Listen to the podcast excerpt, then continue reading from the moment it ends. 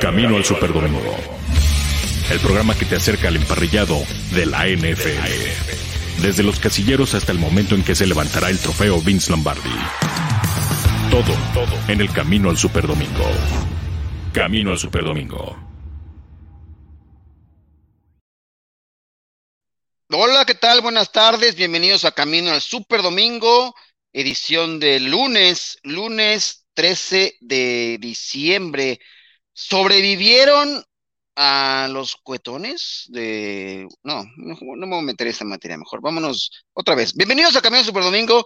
Eh, hoy cierra la semana 14 de la NFL con el duelo entre los Cardenales de Arizona contra los Carneros de Los Ángeles. Los Arizona Cardinals buscan ser el primer equipo en clasificar, amarrar matemáticamente su boleto a la postemporada y hoy tienen la oportunidad frente a un rival de la división oeste de la Conferencia Nacional, un partido que se ha visto impactado por noticias recientes del COVID-19. Dos jugadores del equipo de los Rams han sido colocados en la lista de reservas COVID-19. Se trata de el ala cerrada Tyler Higby y de el cornerback de eh, los Rams, Jalen Rams. Así que podría ser un día especial para los receptores de los Cardenales. Eh, Kyler Murray tendrá eh, ya a su disposición por segunda semana sano a DeAndre Hopkins y sin Jalen Ramsey podría ser un día de bonanza para algunos de los receptores, principalmente este hombre que es de Andre Hopkins, que me parece uno de los mejores receptores abiertos que hay en la NFL y eh, ya veremos cómo se va desarrollando. Déjenme subir un poco la lámpara porque no me deja ver el rundown que tengo ahí al fondo. Este, mi iluminación hoy está. Yo no soy técnico en iluminación, pero aquí estoy eh, iluminándome mi, mismo, a mí mismo. Eh, bienvenidos, buenas tardes a todos estos, este programa de Camino del Super Domingo. Vamos a darle la bienvenida a eh, mis compañeros que ya voy a semana a semana hemos tenido a Mariana Morales aquí con nosotros y hoy nuevamente nos acompaña, así que muchas gracias Mariana por estar acá. ¿Cómo estás? Buenas tardes. Muy bien, aquí ya colándome como la humedad en Camino Super Domingo. Muy contenta de estar con ustedes y pues nada, lista para platicar sobre la semana 14 aunque no hubo actividad con los Patriotas, que es tu especialidad, ¿no? Eh, como miembro del podcast de OnlyPads, bueno, vendremos y analizaremos lo que pasó y entre las noticias y los partidos que se desarrollaron ayer, pero también le doy eh, la bienvenida a mi primo Julián López. Eh, Julián, ¿cómo estás? Buenas tardes, te veo muy contento con ese triunfo de anoche. Sí, contento, pero también preocupado porque, bueno, eh, los problemas en el dedo meñique, pues simplemente van a terminar acompañando a Rogers toda la temporada y la verdad es, si es, el, si es esa espinita, ¿no? De saber en qué momento eh, puede entrar, estar en riesgo ya la presencia de Rogers para lo que queda, el tramo final de, de la temporada, porque sabemos que es imposible que haya cirugía. Pero sí, la verdad, eh, gran momento de, de, de Rodgers anoche, convirtiéndose en el coreback ya con más pases en esta rivalidad que es la más añeja en la historia de la NFL. Sobrepasó a Brett Favre con, con un pase y bueno, él lo entiende, ¿no? Él entiende lo especial que es para la gente en Green Bay esta rivalidad y pues enhorabuena, aunque realmente hubiera sido una verdadera campanada que los Osos de Chicago lo hubieran logrado, teniendo en cuenta los graves problemas de línea ofensiva y que, bueno, parece ser que Matt Nagy cada vez tiene las horas más contadas ahí en la ciudad de los vientos, primo. Ok, pues vamos a darle eh, duro y directo al Monday Night Football. Hoy tenemos un partido eh, con rivales de la división este de la Conferencia Nacional y con esta posibilidad que tienen los Arizona Cardinals de ser el primer equipo clasificado.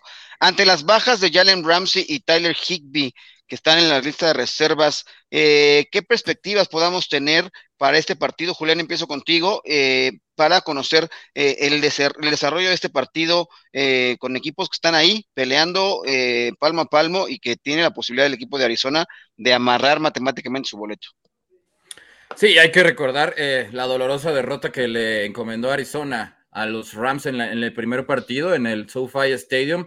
La verdad se ve complicado que lo puedan repetir, pero Eh, ya sabemos que no va a estar tanto Jalen Ramsey, tampoco va a estar Tyler Higby, así es que va a ser muy complicado porque sabemos que está de regreso de Andrew Hopkins. Eh, Chase Edmonds, que por desgracia no va a estar activo para este partido, es una baja considerable para los Cardenales de Arizona que han estado jugando sin su mejor corredor, aunque bueno, James Conner no lo ha estado haciendo tan mal. Creo que Arizona es, es favorito porque sin Ramsey va a ser muy complicado que puedan detener a un Kyler Murray que les hizo muchísimo daño en ese partido, no, no corriendo, primo, sino manteniéndose dentro del bolsillo. Realmente dio cátedra el Mighty Mouse de, de, que es un pasador que tiene que ser considerado en la carrera del MVP, aunque bueno, a todas luces esta temporada creo que es ya imposible que se le escape a Tom Brady ese galardón pero creo que Arizona es, muy favorito para esta noche. Eh, no veo por dónde el equipo de los Rams puedan hacer daño. El juego está muy, pero muy cargado con Cooper Cup. Realmente eh, es buena noticia que Odell Beckham Jr. esté de regreso, que por fin tenga partidos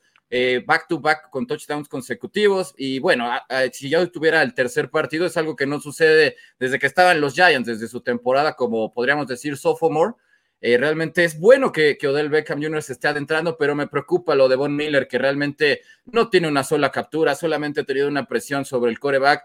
No sé qué tan bueno haya sido este experimento de, llegar al equipo de los Rams, pero en cualquier momento puede aparecer un jugador de, de su calidad, pero me parece que Arizona sí es muy favorito esta noche, aunque en esta temporada eso simplemente no sirve de nada porque las sorpresas siguen estando a la orden del día. Mariana, ¿tú qué, qué, vislumbras? ¿Qué, cuál, es tu, tu, lectura del partido de esta noche eh, entre los eh, Cardenales y los Rams? Eh, mira, bueno, yo la verdad es que concuerdo totalmente con Julián. de por sí creo que ya era favorito Arizona para el partido y todavía con las bajas de Henderson, Higby y Ramsey por COVID, la verdad es que creo que este partido se lo va a llevar Arizona. La, defensa que está haciendo Arizona es bastante buena. Y también un buen juego que está haciendo James Conner más Kylie Murray. Em, creo que son favoritos y creo que van a ser los primeros pasados para playoffs esta, esta semana. Está todo puesto sobre la mesa. Creo que tendríamos que coincidir. Yo también creo que Arizona tiene mejores posibilidades de estar, de llevarse el triunfo esta noche, porque además el partido es en casa. Aunque su mejor desarrollo de los de Arizona ha sido como visitante, lleva paso perfecto. Sus dos derrotas han sido jugando en casa, pero no debería ser problema hoy eh, el equipo de los Rams. No lo estamos minimizando, pero creo que todo está puesto así. Las circunstancias así nos, nos, orillan a pensar que esa es la posibilidad que hay. Evidentemente, los partidos se juegan en la NFL. El que no esté Chase Edmonds activado, como ya decía también Julián, eso le abre también la puerta a James Conner, que es uno de los corredores con más anotaciones por la vía terrestre esta temporada. Así que eh, todo parecería puesto, aunque puede haber sorpresas. Vamos a hablar también de eh, quiénes están ya matemáticamente eliminados de esta carrera por los playoffs. La semana pasada eran los Houston Texans, el único equipo que ya no tenía opción de seguir avanzando. ¿Cómo se dieron los resultados de esta semana? En la semana 14 en la NFL, ya están acompañados y bueno, evidentemente eh, era de esperarse que el equipo de los Lions, con marca de un ganado, 11 perdidos y un empatado, ya están eh, oficialmente eliminados. Los Jaguars, que tienen muchos problemas dentro y fuera del terreno de juego, con marca de 2-11, después de ser blanqueados este fin de semana por los Titans, también están eliminados. Y los Jets de Nueva York, 3-10, se unen ya a la lista de los que ya no tienen ninguna opción. Pitágoras no miente, así que eh, ya lo estábamos esperando. Esta situación está. Yo les preguntaré nada más una cosa y es sobre eh, Urban Meyer. Ayer, después del partido que se da blanqueado contra los Titans eh, y los fuertes rumores que ha habido de que ya hay rompimiento en el vestidor, que los jugadores le están volteando. Marvin Jones salió a dar un reporte, bueno, dijeron por ahí, un, medio, que Marvin Jones eh, estaba muy molesto y que se hizo de palabras en la semana con su entrenador en jefe. Trevor Lawrence no luce bien, no parece que haya evolucionado en su temporada de novato. Eh, tiene ¿Tiene futuro el proyecto de Urban Meyer, Mariana, en la NFL o llegó, ya debutó, ya hizo lo que quiso, fracasó? ¿Merece una oportunidad más Urban Meyer para ser head coach de estos jaguares la próxima temporada, desde tu punto de vista? Mm, yo creo que no. O sea, la verdad es que ha dado más notas Urban Meyer en lo que ha hecho fuera de la cancha, ¿no? Si se enoja o aquel escándalo que salió de cuando estaba bailando o si se rompió el vestidor o todos los problemas que tiene con su equipo, que buenas noticias para los Jaguars, ¿no? Realmente no han dado una buena temporada. Trevor Lawrence eh, no ha destacado como se esperaba. Digo, claro que tienen un equipo complicado que no tiene muy buenas armas ni nada, pero al final creo que tenía un buen quarterback y Urban Meyer pudo haber hecho mucho mejor, mucho mejor control del equipo y ha quedado muchísimo a desear. La verdad es que así como se ve enojado cuando pierden contra los Titans, creo que es un, head coach que ya no, no debería de seguir en ese proyecto. ¿Coincides, Julián? ¿Crees que van a tomar, eh, Khan vaya a tomar la decisión después de una temporada eh, tan desastrosa como la ha tenido y con esa blanqueada y se veía bastante molesto, ¿no? Eh, al momento de ir a, estrechar la mano del head coach de los Titans, eh, pues ni siquiera lo volteó a ver a los ojos. Eh, ¿Qué pasa por tu mente con este equipo de, los Jaguars, Julián? Sí, la verdad sería para mí muy sorpresivo que, tomara la decisión de, deshacerse de Urban Meyer, porque a pesar de los escándalos que, y como mencionaba Mariana, ¿no? Que e, este equipo no tiene armas. O sea, eso de la evolución de Trevor Lawrence, ¿con quién se supone que tiene que evolucionar Trevor Lawrence? O sea, Marvin Jones me parece que los mejores años ya los dejó atrás en Detroit. La Treadwell tiene muchísimos problemas para encontrar separación y la Vizca Chenol es un hombre que tiene muchos drops. Eh, yo no veo por dónde pueda Trevor Lawrence evolucionar. Eh, el día de ayer sí la primera intercepción sí fue muy desconcertante para mí junto con, junto con la de Dak Prescott al final, el pick six fueron pases que simplemente yo no me imaginaba para corebacks de, semejante calidad.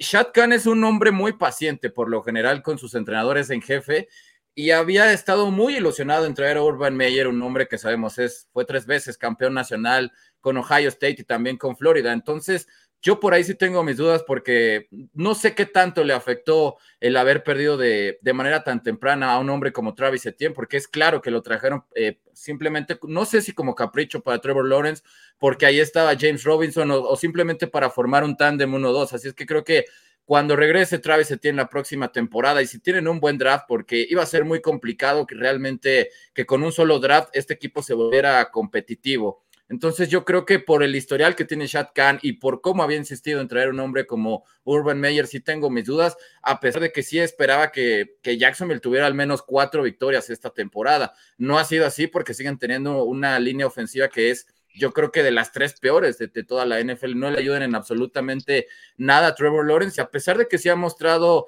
chispazos, pues con ese cuerpo de receptores, yo creo que ni Brady, ni Rogers, ni el que tú me digas puede hacer magia. O sea, es un deporte en conjunto y a veces a la gente se le olvida. Eh, pero bueno, yo sí tengo mis dudas por el historial que, tiene Shad Khan y de que es un hombre muy, pero muy paciente y cómo habían dado que Urban Meyer tomara las riendas de este equipo. Yo la verdad es que me quedo con el lado de Mariana. Yo, yo, yo no lo veo de regreso. Yo la verdad es que después del tema de lo que ocurrió eh, tras el lunes por la noche, sí fue lunes o jueves, jueves por la noche, perdón, contra los bengalíes y que se quedó y que se fue de fiesta, me parece que yo, yo ya le hubiera cortado la cabeza, este, pero eh, no es algo común que pase en la NFL. Yo, yo no veo cómo pueda regresar después de las situaciones como se han dado. Yo entiendo perfectamente el tema de que no hay con qué trabajar, pero tampoco se ve algo de evolución en, en el en el, la forma en la que juega Trevor Lawrence, en su evolución de las lecturas, en, ¿no? Evidentemente, eso tendría que ver una progresión de un jugador que sigue pareciendo novato cuando ya estamos en la recta final de la temporada. O sea, no, no tendría que estar ocurriendo esto, tendría que haber algo de que esté aprendiendo de las, de las derrotas, ese, ese lugar común que se tiene que de las derrotas se sacan buenos, ¿no? Buenas lecciones. Yo, yo, no, yo no la veo con Trevor Lawrence ya veremos qué ocurre, pero sí es un tema complejo. Eh, creo que le, queda, le ha quedado grande la NFL a Urban Meyer, tanto tiempo igual que lo hubiera estado esperando, y ya hay creo que muchos rumores, y yo creo que el tema, el tema podría seguir explotando porque vamos a ver cómo terminan estos escándalos y esta situación del vestidor, porque el reporte hoy, hoy lo, lo trataba de minimizar nuevamente, el tema de que, bueno, no es cierto, no ocurrieron estas diferencias con los jugadores, pero la verdad es que el equipo no funciona y no se le ve pies ni cabeza, ¿no? Entonces, eh, yo sí pondría en tela de juicio, en tela de duda, que regrese para una temporada más eh, Urban Meyer como head coach del equipo de los Jaguars. Pero, vamos a hablar ¿no también. Crees que, bueno, perdón, eh, ¿no crees que es complicado para un coreback novato realmente brillar en la NFL y sobre todo en un equipo como el que tiene Trevor Lawrence? O sea, pero es que lo hemos visto en el pasado, Julián. O sea, sí, yo entiendo perfectamente, pero se ha visto, por ejemplo, eh, hay jugadores históricos, y te voy a decir nombres que a lo mejor suenan descabellados, pero eh, Peyton Manning en su, en su temporada de novato también le ah, fue muy mal, pero por lo menos viste una progresión, ¿no? Troy Aikman igual, o sea, tuvo temporadas desastrosas, ¿no? En su primer año en la NFL, pero en, su, en el juego de ellos se veía alguna progresión, ¿no? Eh, las lecturas, algunas actitudes, ya para la temporada en la que estamos, eh, después de, de 12, 14 semanas, tendría que verse de algún modo algo que está evolucionando en el jugador. Yo, evidentemente, no, lo encuentro ahorita en Trevor Lawrence, más allá de que las inseguridades que le puedan estar generando por el entorno que tiene. Y creo que eso puede ser, puede resultar hasta dañino para su carrera, ¿no? Que, le, que lo dejen una temporada más con Urban Meyer, creo que podría ser eh, echar a perder una inversión a un jugador que hasta que llegó a, nivel colegial, ¿no? A, profesional, eh, supo lo que era perder partidos consecutivos, ¿no? O sea, a ese grado estamos llegando que puedes acabar con la confianza de un, de un, de un jugador que estaba hecho para llegar a la NFL, ¿no? Pero también tienes que cobijarlo de algún modo. Evidentemente, el equipo, como lo toma un equipo de primera selección global, evidentemente es un equipo muy malo, ¿no? Pero tienes que ayudarlo de algún modo, ¿no? En su desarrollo y eso es coacheo, ¿no? Yo no veo que lo estén entrenando bien. Yo lo, que veo en los últimos casos de corebacks novatos, o sea, los que han tenido éxito, como, no sé, Joe Burrow, eh, el mismo Justin Herbert, tienen, tienen armas, tienen algo con lo, con lo que jugar, con qué desarrollar el juego aéreo. Aquí no hay absolutamente nada. Aparte de James Robinson, no tiene otra arma. Y bueno, quizás lo, lo único prestigioso fue esa victoria que tuvieron en contra de los Bills de Buffalo. Entiendo que no fue de parte de la ofensiva, fue completamente mérito de, la defensiva y de un partido muy desastroso de, parte de, Josh Allen. Pero eh, si yo me pongo a analizar los corebacks, no sé, en los últimos 20 años que verdaderamente han brillado como novatos, pues son excepciones realmente únicas. Se me ocurre lo de Robert, Robert Griffin tercero. Ben Roethlisberger cuando llegó a la NFL estaba rodeado de un equipazo brutal por todas partes. entonces creo que sí es un poco injusto con, Trevor Lawrence. Bueno, a mi parecer, eh, creo que sí le tenemos que dar un poquito más de paciencia a Sunshine, porque yo sigo viendo la ah, misma potencia de El problema no es él. Sí, justo iba a decir eso. Creo que el problema no es Trevor Lawrence. O sea, estamos hablando de que más bien es Urban Meyer, que no, no lo está como coachando bien, ni, ni se ve un, un, ímpetu de que quiera seguir ganando, ni nada. Aparte, creo que el tema de Urban Meyer va más allá de que no tiene armas Jaguars, eso es una realidad pero la verdad es que todos los escándalos que están alrededor de Urban Meyer como que opacan al equipo y están generando problemas en el vestidor. Entonces creo que independientemente de si Trevor Lawrence tiene o no tiene armas, creo que es un tema que va mucho más allá y que si continuara Urban Meyer y si son ciertos todos los rumores que hay en el de los vestidores, podría terminar por romper el equipo. Sí, yo creo que antes de, decirle y ponerle una etiqueta de que es un bust, ¿no? Trevor Lawrence, hay que darle eh, coincido contigo plenamente, pero ¿quién es, también quién es responsable de la construcción de ese roster? Tiene un, ¿no? Tienes un gerente general, Valque, que la verdad es que eh, venía de, de, de, malas gestiones en sus equipos anteriores y también el que lo lleva y el que está ahí, ¿no? La responsabilidad creo que tiene mucho peso Urban Meyer y no ha sabido, creo que por eso le ha quedado grande el papel. Yo, yo, yo no, yo no estoy achacando y no estoy diciendo que, que Trevor Lawrence vaya a ser malo, al contrario, creo que es un tipo al que hay que darle eh, mucho más respaldo. ¿no? Ya lo decías tú, la, la, selección de Chávez Etienne a lo mejor no era, ya lo, desde, desde, el, desde el draft lo hablábamos con Ian, ¿no? O sea, es muy raro que dos jugadores de la misma universidad vayan a funcionar en un equipo a nivel profesional, ¿no? Eh, tenía más necesidades el equipo de los Jaguars y, no las y no las pusieron, no las supieron resolver. Pero bueno, ya veremos este qué pasa con este Urban Meyer si es que le llevan a dar una segunda oportunidad con este equipo de los Jaguares. Vamos a pasar rápidamente nada más con la encuesta del día, porque también tiene que ver con el Monday Night y ya eh, lo dejé pasar, pero esta es la encuesta del día. La encuesta del día. Camino al Superdomingo. Bueno, la encuesta del día dice así. ¿Crees que los Arizona Cardinals se convierten en el primer equipo en amarrar su boleto a playoffs de la NFL esta noche? Y las eh, opciones son dos, nada más. A, sí, hoy amarran su lugar, o B, esta noche no va a pasar. Vayan, participen, los invitamos a que estén ahí y darle la bienvenida a la gente que está con nosotros día con día en Camino al Superdomingo, así que vamos a dar lectura a algunos de los comentarios que tenemos para pasar después al análisis de los partidos más importantes que tuvimos esta semana, en la semana 14 de la NFL. Eh, nos saltaremos a eso, pero vamos a darle salida a los eh, comentarios de la gente que está acá con nosotros. Eh, Indira Guzmán dice, por cierto, ayer tercia de empacadores en el juego de Dallas, ni ¿Cómo que de empacado? De, ah, de emperadores, perdón. Estoy bien ciego, mano. Emperadores. Este, perdón, Indira, ya, ya, te iba, ya te iba, hasta a decir, ¿cómo que empacadores? No, ese es Julián. No, qué bueno que nos escuchaste. Eh, ¿Qué tal el lujo? Solo nos faltó el señor Julián, el señor Luis Alonso López.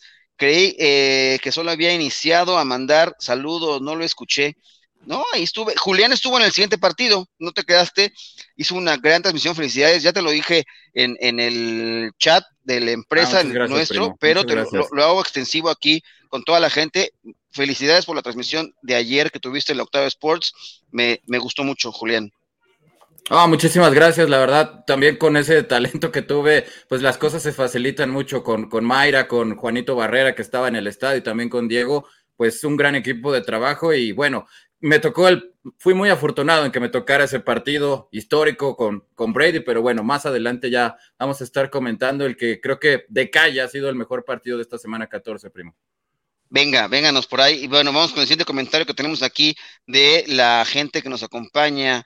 Eh, Manuel Calle, hola chicos, los Cardinals eh, sí debe ganar un partido ante los Rams. No será un partido fácil, eh, a ver qué pasa tras la derrota de los 49ers y la victoria de Seahawks ante Bengals y Texans. Este, gracias Manuel por estar acá, como siempre. Fernando Fernández.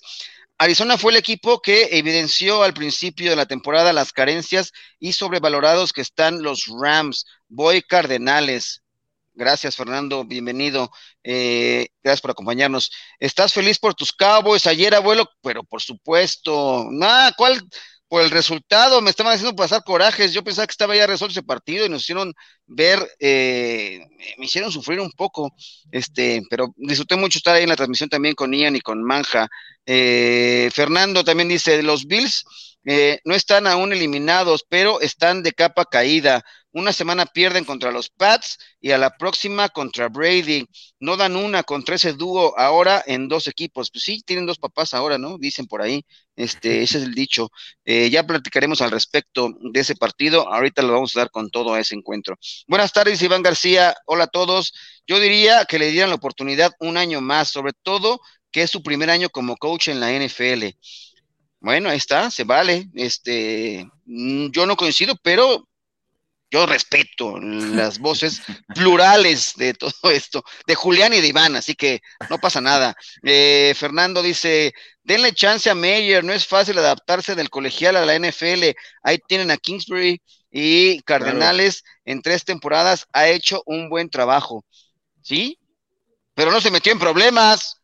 Pero bueno, está bien. Encuesta, opción A. Venga, Indira, gracias. Eh, Manuel Calle, para la encuesta de hoy voy con la opción A. Sí amarra su lugar. Ah, tú, ah, ya ustedes, todos vamos con los, los canales, ya, iba a regresar esa materia, pero bueno, vámonos ahora sí a trabajar. Eh, vamos a ponerle cortinilla para que entremos de lleno en el análisis de los partidos y primero con el tema también de Tom Brady, pero esto lo veremos the review. The review. Este es el análisis de la noticia del día. Esto es Under Review. Y vamos a arrancar con el análisis del partido entre los Bills de Buffalo y los Tampa Bay Buccaneers, en el cual Tom Brady llegó a 700 pases de touchdown en su carrera. Además, ya es el líder en pases completos en la historia de la NFL, un récord más a su haber. Tom Brady, y además ya dicen que va a ser el MVP esta temporada, ay, por más que no lo quiero odiar, no, no me dejan camino para, para, para no odiarlo. Yo quiero que se lo den a, otra posición, a un corredor, a un receptor, pero estos hombres siguen dando de qué hablar y sobre todo después de este partido. Eh, vamos con el análisis y hoy le vamos a dar la palabra a Mariana que nos hable un poco de Tom Brady. Después tú vas a dar todo el, por, el, el, el partido que nos llevaste ayer a través de la radio, mi estimado Julián. Pero empezamos contigo, Mariana. Tom Brady, una vez más, enseñando, dando cátedra a los Bills de Buffalo. Puso su marca de por vida contra ellos, 33 ganados, 3 perdidos.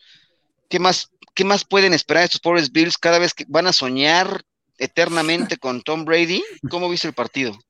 Híjole, la verdad es que increíble el partido. Tom Brady rompiendo dos récords ahí y creo que va a seguir rompiendo récords y luego ya nadie lo va a alcanzar porque creo que nadie va a volver a jugar a la edad que tiene Tom Brady en la NFL. Eh, pues increíble, ¿no? Eh, recalcar que solamente dos equipos han anotado, han anotado más de 30 puntos en sus primeros seis juegos en casa. El primero fue los Pats del 2007 y ahora los Bucks del 2021. Entonces, a ver, a ver hasta dónde llegan los Bucks. Sí los veo como favoritos para poder llegar al Super Bowl entre ellos y, los Packers. Y la verdad es que un gran, gran partido de Tom Brady sí se va a llevar el MVP, o al menos debería, porque la verdad es que está dando una cátedra en la posición. Creo que ha sido una de sus mejores temporadas, incluso a la edad que tiene.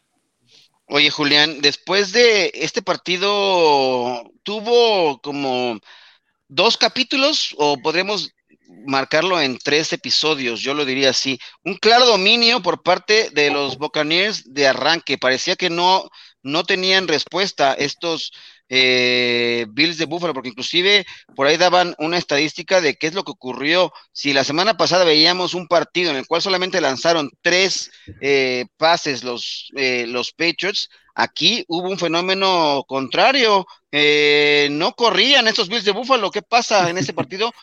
¿Cómo viste el arranque estrepitoso de este partido por los, los Tampa Bay Buccaneers? Sí, la verdad es que, como bien dice, situaciones insólitas las que se vivieron ayer en el Raymond James, porque eh, desde 1991 no existía un solo equipo en la NFL que en los primeros dos cuartos no hubiera tenido un solo acarreo. Y ayer los Bills fueron ese equipo que, que volvió a repetir esa impresionante marca, ¿no? La verdad, eh, eh, creo que sí el equipo pensó que podía contar con John Feliciano, que es el hombre que parece ser que podría revivir a esta línea ofensiva, que hacen muchos cambios, realmente no ponen a los jugadores por posición, sino que si el guardia es tu mejor hombre, lo pasan de tackle izquierdo. Y si el centro es el segundo mejor, lo pasan de tackle derecho. Es decir, eh, no respeta mucho las posiciones Sean McDermott en línea ofensiva y creo que eso al final no le está dando resultado a los Bills. En el lado de la defensiva extrañaron muchísimo a Starlo Tuleley, la baja de AJ Klein y por supuesto la que ya venimos mencionando desde hace semanas, la de Tredavious White, que era fundamental para intentar frenar el ataque aéreo más poderoso de toda la NFL. Ayer chocaron la mejor defensiva contra el pase y la mejor defensiva aérea que comanda Tom Brady, que evidentemente la, el regreso de Rob Gronkowski le ha hecho muy, pero muy bien, muy confiado, estaba jugando, pases impresionantes, sobre todo el que le colocó a Mike Evans, techando de una manera increíble a Jordan Poyer, la verdad es que inclusive corriendo, ¿eh? o sea, a los 44 años tuvo una, un primer día que fue fundamental de 12 yardas, otro en donde inclusive a pesar de ser golpeado no dejó de correr. Yo, yo no soy muy afín a Tom Brady, pero actuaciones como las de ayer simplemente callan bocas. Es impresionante el nivel que mantiene este tipo y como bien dices, eh, el, equipo de los Bocaneros tuvo cuatro anotaciones consecutivas en la primera mitad. No se veía verdaderamente por dónde los Bills de Buffalo podían regresar a este partido, pero creo que hay que darle mucho mérito a Sean McDermott por no haberse desesperado, por no haber estado jugándosela en cuarta oportunidad al inicio de la segunda mitad, confió en su defensiva y al final le dio resultado, pero evidentemente este equipo tiene que encontrar solución al juego terrestre, tiene que quitarle toda la presión a Josh Allen de ser el único, pues que es capaz de hacer algo productivamente a la ofensiva, la verdad a pesar de tener eh, hombres como Stephon Dix y Cole Beasley, no poder castigar de, manera más efectiva un perímetro de Tampa Bay que no es tan bueno. Entiendo que la, defensiva de Tampa sigue siendo impenetrable por la vía terrestre, pero a pesar de eso, cuando le dieron algunos acarreos a Singletary y a Breda fue cuando empezó a caminar la ofensiva y realmente yo sí pensaba que los Bills tenían todo eh, para arrebatarle el invicto como local que mantienen los Bucareros de Tampa Bay pero pues simplemente al final otra vez se volvió a fajar la, defensiva de Bruce Arians, cuando todo estaba eh, con, el pronóstico en contra, vino esa jugada clave de parte de, Tom Brady donde la revisan, eh, perdón, fue de, de Leonard Fournette. Eh, ya en tiempo extra, ahí jugando al límite el equipo de Bruce Arians, porque si ahí los hubieran detenido, creo que los Bills no los hubieran eh, perdonado, pero viene esta jugada prácticamente en medio campo de ruta cruzada, donde absolutamente nadie toma al receptor de, de, Tampa Bay, a Sí, sí, efectivamente, una escapada impresionante y bueno, partido muy dramático, casi cuatro horas de, de transmisión. Y como bien decía Mariana, va a ser imposible que alguien eh, pueda empatar o siquiera pensar igualar estos récords de Tom Brady. Otra vez le arrebató uno más a, Drew Brees.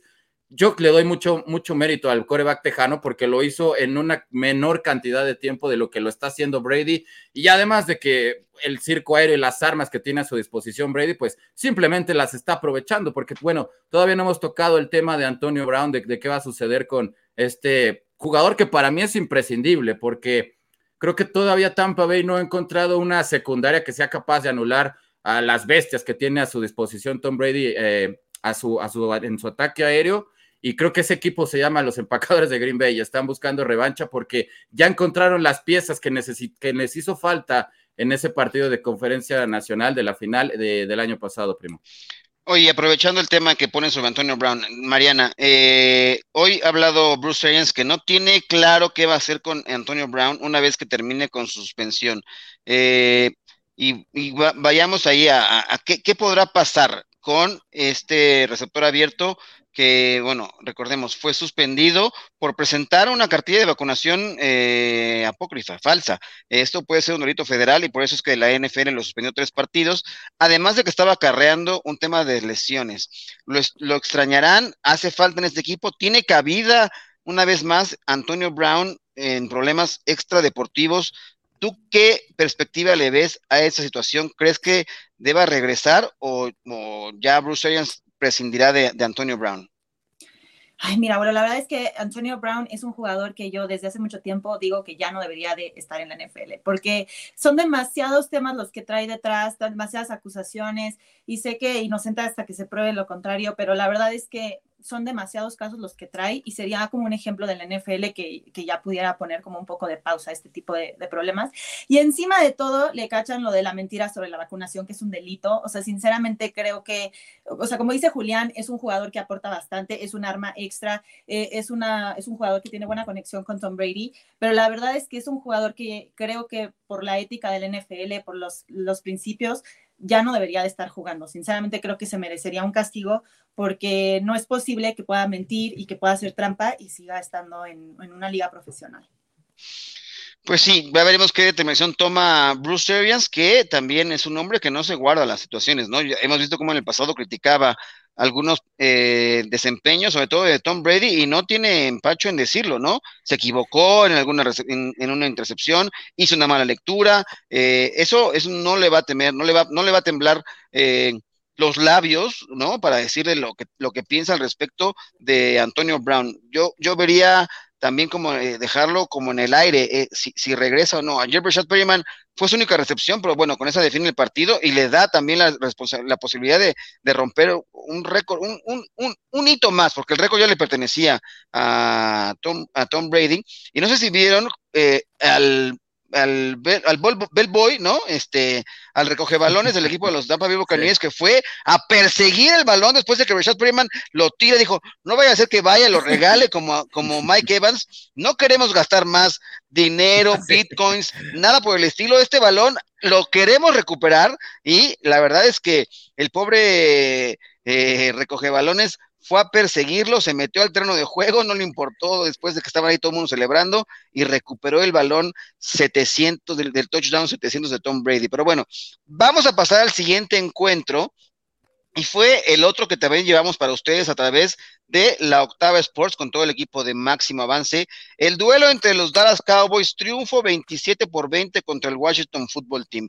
Este partido que también parecía un partido eh, lo platicábamos ayer con Manja y con Ian. Un partido mal jugado por ambos equipos, ¿no? Eh, un concierto de errores, tanto de Dak Prescott, que la verdad es que sufrió una intercepción, pero debieron haber sido más, porque malas decisiones, por ahí también eh, buscando jugadores en posiciones complicadas. Esta que decías tú también, Julián, cuando el partido parecía resuelto, eh, entrega un balón en un pick six, que la verdad es que fue terrible la situación, cómo eh, permitieron o cómo se puso a lanzar el balón en esas circunstancias el equipo de los Cowboys. Evidentemente estaban mermados por la baja de Tony Pollard y por la situación que atraviesa Ezequiel Elliott, que está, está mal de la rodilla, ¿no? Entonces fueron dos intercepciones las de, de Dak Prescott, pero pudieron haber sido eh, cuatro intercepciones en el partido. Elliott no se ve bien, ¿no? Tiene 12 acarreos para 45 yardas y aún así el equipo de los Cowboys saca el partido. Mariana, ahora voy contigo para conocer el análisis tuyo del partido, del triunfo de los Cowboys que pone el récord 9-4 contra un equipo que buscaba su quinta victoria consecutiva como es el Washington Football Team. ¿Cómo viste el encuentro? Híjole, mira, la verdad yo creo que a Dallas lo cargó bastante su defensiva. Esas cuatro eh, pérdidas de balón que generó, creo que fueron bastante importantes para que Dallas pudiera anotar. Al final, eh, increíble que se les complicara tanto. Sinceramente, creo que también tuvo muchísimos errores el Washington Football Team, ya que sin Terry McLaurin y sin McKenzie, su, su ataque estaba bastante mermado. Entonces, al final, creo que eso permitió mucho que Dallas tuviera control del partido, por lo menos la primera mitad, pero al final por poquito y se, se lo quitan. O sea, al final, como dices, Julián y abuelo, este pick six que tuvo Dak Prescott, terrible, le pudieron haber dado la vuelta al partido. Entonces, sinceramente, creo que fueron bastantes entregas en total, creo que fueron siete entre, entre Washington Football Team y Dallas. Eh, la línea defensiva también bastante mala. Entonces, pues se complicó demasiado el, el, el, partido al final, pero pues sacaron el resultado, abuelo, y tú feliz porque ganaron tus Dallas Cowboys. Yo feliz, pero sí, me hicieron pasarlas de sufriendo por ahí. Eh, bien lo decía Mariana, Julián, eh, recuperando piezas claves de la defensiva como Randy Gregory, que hizo una jugada importante. Taylor Heineke se vio bastante mal en este partido, inclusive salió golpeado. Eh, y bueno, ya lo de Trey McLaurin también, ¿no? Con ese terrible. Yo creo que en esa jugada si Heineke corre, consigue el primero y diez y hubieran tenido a Terry McLaurin el resto del partido porque salió con una conmoción. ¿Cuál es tu última lectura de este partido también de, del triunfo de Dallas, Julián? Sí, eh, bueno, creo que eso te pasa y a mí también, porque reconozco que yo también fui por burlarnos de Daniel Jones en esa intercepción que tuvo en el offseason, porque ayer la, de Dak Prescott tampoco, eh, no, no, tiene perdón, no, entiendo en qué estaba pensando. La primera también fue espeluznante y sí, sí me preocupa porque el mariscal de campo de Dallas estaba jugando un gran nivel, sobre todo en las primeras siete semanas de temporada regular, pero creo que Mariana le dio al clavo, o sea, la defensiva de Dallas es la que está cargando al equipo, es la que lo hace sumamente peligroso. Micah Parsons ya no nada más es el novato defensivo del año. Fácilmente ahorita puede ser el jugador defensivo del año de toda la NFL. O sea, a ese nivel está jugando Micah Parsons que por fin los vaqueros de Dallas dieron con la clave de, seleccionar al jugador indicado en el draft y ese es Micah Parsons. Es un jugador que está revolucionando por completo una defensiva que el año pasado era las reír de la NFL y ahora verdaderamente aterroriza a cualquier rival al que se está enfrentando. Importantísimo recuperar hombres como Neville Gallimore, que ayer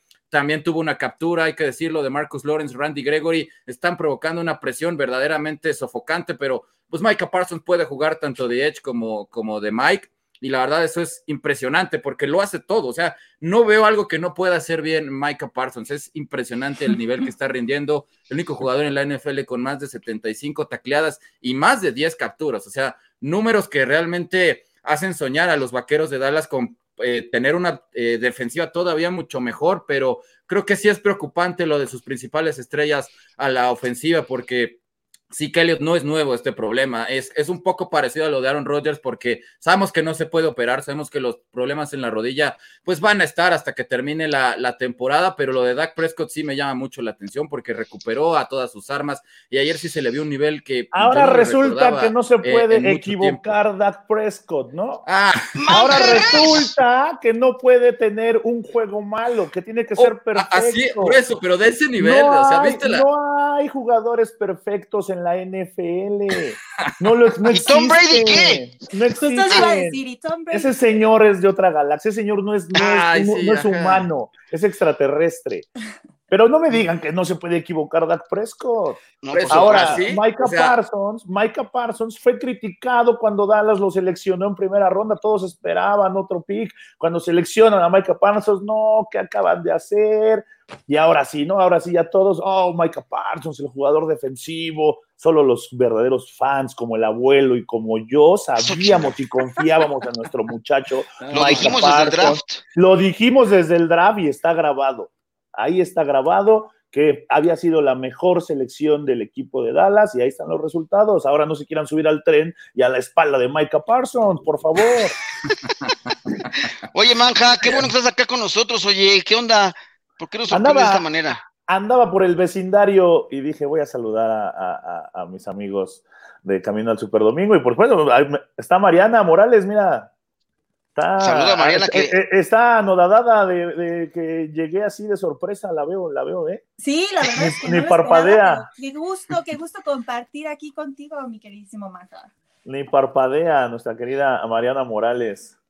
Bueno, pasemos al partido que nos sigue el análisis. Por ejemplo, nos queda San Francisco contra Cincinnati. Ya son realidad estos 49ers. Y hoy eh, empiezo contigo, Maja. Dinos tu, tu, lectura de este duelo entre eh, Jimmy Garoppolo y este Joe Burrow. ¿Cómo se dio desde tu punto de vista el desarrollo de este partido? Parecía acabado. George Kittle tuvo un partido monstruoso una vez más, ¿no? En con este equipo del de San Francisco 49ers? Mira, son dos proyectos totalmente diferentes, ¿no? Un equipo de San Francisco que es un proyecto eh, construido como tal, como equipo, y el equipo de Cincinnati es un proyecto construido alrededor de Joe Burrow.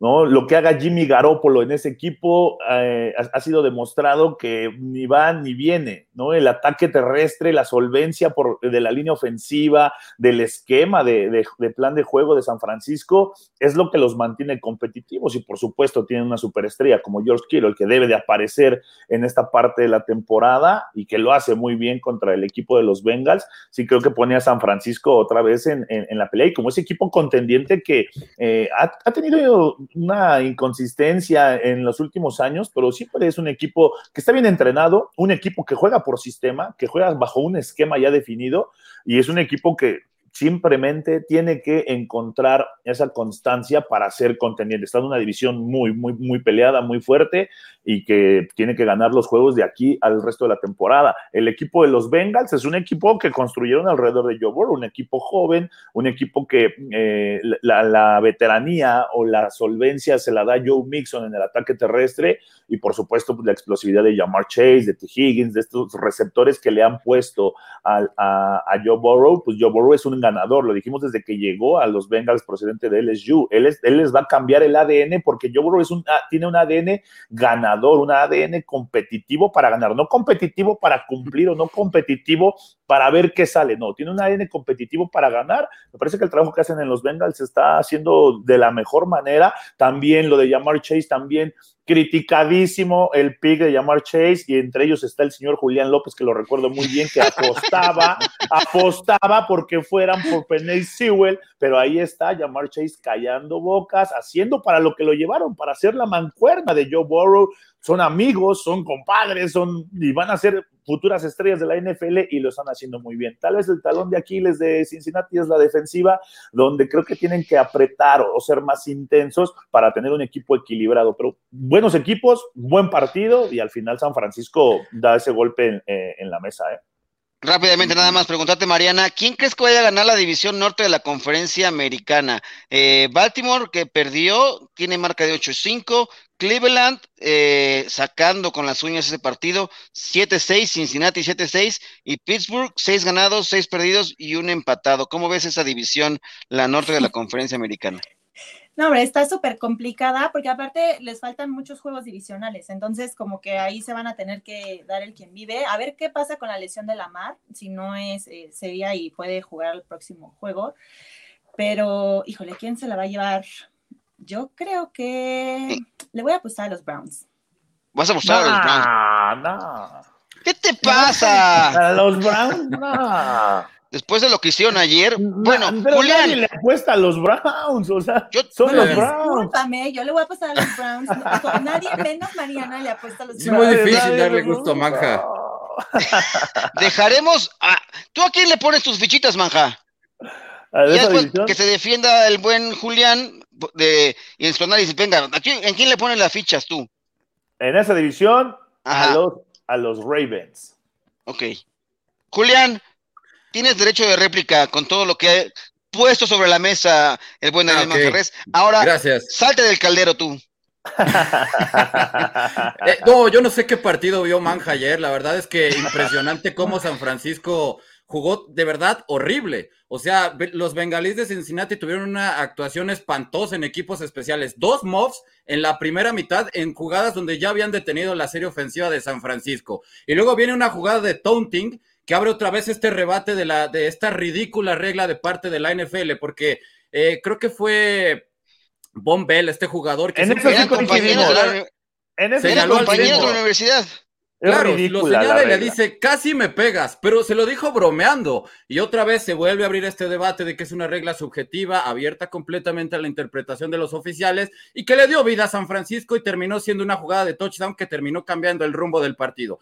No nos vamos a meter mucho en esos temas porque no se va a poder hacer absolutamente nada con esta regla. Los jugadores deben de entender que se deben de comportar como si fueran eh, menores de edad en una escuela católica muy estricta y ya lo deben de entender, porque ayer al equipo de los bengalíes de Cincinnati verdaderamente se le fue el partido por errores increíbles, a pesar de que Joe Burrow hizo hasta lo imposible por sacar este partido con eh, pases realmente de una dificultad extrema con, con Jamar Chase, al final no le alcanzó porque otra vez eh, los graves errores en los equipos especiales terminó sepultando a este equipo y una actuación brutal de parte de, de George Kittle.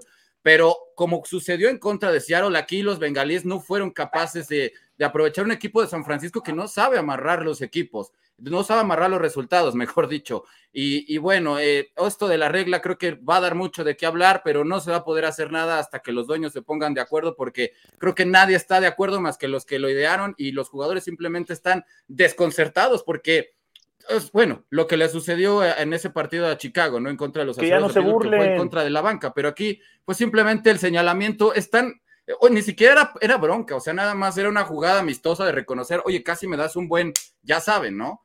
Pero que por eso por una decisión arbitral tan ridícula como esa cambia el rumbo de un partido de semejante manera. Creo que nadie está contento. Que ya no se burlen, que ya no se burlen. Julián sacó el FUA ahorita. La solución. Salió el FUA. Está bien, porque había recibido, había recibido acá fuertes ataques, pero tiene razón Manja en que ya no se burlen. Vamos a dar algunos comentarios de la gente que nos acompaña para también darle salida, porque si no luego nos regañan de que no les damos acá y que no, no los pelamos. Así que mm, vengan por acá algunos de los eh, mensajes de la banda. Dice, Sí puede, señor Alonso Manjarres y Roundtree, como si Dallas mereciera tal lujo. Ay, caray, por supuesto. Lo bueno es que ganaron y no lo hicieron tan peor. Ay, gracias, qué bueno que no lo hicimos tan peor. Ah, gracias. sí, por lo que nos tocó, abuelo. Le echamos ganas ayer en la transmisión, Indira. Sí, le echamos ganitas. Nuestro querido Tom, no solo rompiendo récords, sino también le, le echó una mano a mis pechos para ganar la división. Ay, pues sí, ese muchacho ahí está, sigue dando de qué hablar. Como decía Manja, esa es otra galaxia, se cuece aparte, y yo coincido con lo que decía Mariana, nadie va a romper esos récords porque además de que es bueno, ha ah, jugado toda la vida. O sea, si los récords son para romperse, menos los de Tom Brady. Y va a ser el MVP de la temporada, y no, o sea, ese señor ya deberían de hacerle su liga aparte.